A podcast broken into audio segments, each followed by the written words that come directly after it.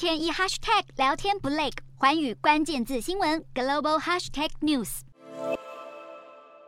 南韩商报报道，南韩产业研究院公布一项报告，除了提出南韩需要制定新的半导体产业发展策略，更指出美国的晶片法案最终目的就是要在经济、军事力量还有科技领域上提高竞争力，压倒中国。因为这个晶片法案将对在美国投资的半导体厂商支持约五百二十七亿美元，相当于新台币一兆五千七百亿元，并且呢提供为期十年的百分之二十五应税所得减免。规规模相当于两百四十亿美元。不过，值得注意的是，这些获得减税的企业被规定十年内不得扩大对中国的生产还有投资。因此呢，南韩产业研究院分析，这项法案其实是美中扩大竞争的第一个阶段，而且呢，又从美国巨额的财政支出中印证了一项事实，那就是一个国家的竞争力取决于科学技术还有先进的工业实力。然而呢，这项晶片法案因为扩大了对中国的限制，并且强化了对中国的竞争力，